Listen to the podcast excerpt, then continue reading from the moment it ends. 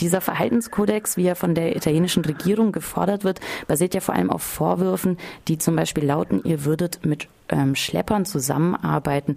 Ähm, was kannst du zu diesen Vorwürfen sagen? Inwiefern sind die überhaupt nachweisbar? Da geht es gar nicht darum, ob die nachweisbar sind oder nicht. Die Vorwürfe sind einfach grundlegend falsch.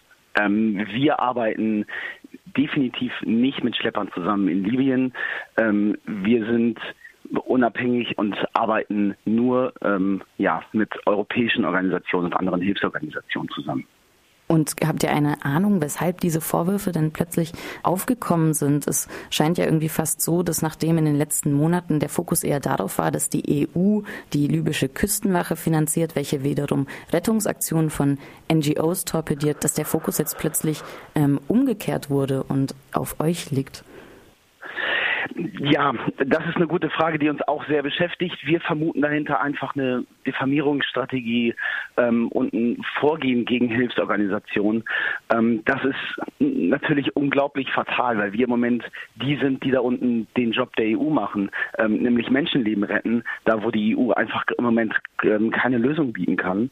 Ähm, die libysche Küstenwache wird, wie eben schon richtig gesagt, auch von der EU weiterhin unterstützt. Das ähm, ist auch eine Entwicklung, die wir mit großer Sorge betrachten, einfach ähm, weil die libysche Küstenwache ähm, oder überhaupt die libyschen Behörden aus vielen Splittergruppen bestehen, aus ähm, vielen kleinen militanten Gruppen die sehr, sehr schwer äh, einzuschätzen sind. Man kennt nicht genau die Hintergründe und deshalb kommt es eben auch immer wieder ähm, zu gewaltsamen Übergriffen auf Flüchtlinge, auf See zurück zu dem Verhaltenskodex, der jetzt eben irgendwie vorgelegt werden soll. Es drohen massive Behinderungen und Verzögerungen von Rettungsoperationen mit fatalen Folgen, schreibt Pro Asyl und Rettungsorganisationen, die den Kodex nicht unterzeichnen oder den Bestimmungen nicht nachkommen, ähm, soll die Anladung in italienischen Häfen untersagt werden.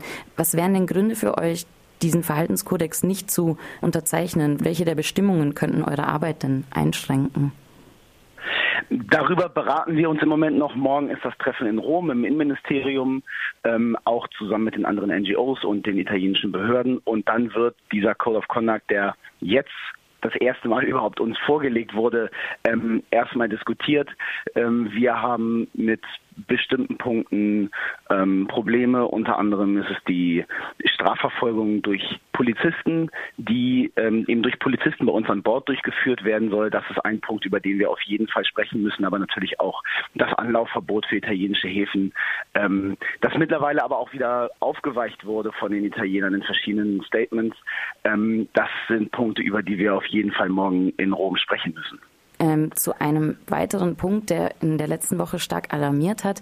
Eine rechtsextreme Operation ist seit neuem auch auf dem Mittelmeer unterwegs. Defend Europe. Sie behaupten, sie wollen nur als Monitor wirken von den verschiedenen Rettungsaktionen, aber im Endeffekt können sie eure Rettungsaktionen auch äh, unterbrechen und gefährden. Ähm, wie arbeitet ihr denn als NGOs, also Sea-Watch, Jugend rettet, SOS Mediterranee und weitere Projekte, wie arbeitet ihr denn zusammen, um all diese Hürden zu überkommen? Also bisher ist das Schiff noch nicht im Einsatzgebiet angekommen, also ist die Frage im Moment noch sehr, sehr theoretisch. Wir warten ab, ähm, was die Gruppe mit ihrem Schiff machen wird und ähm, beobachten das, aber das ist nicht, weshalb wir uns jetzt im Moment große Sorgen machen.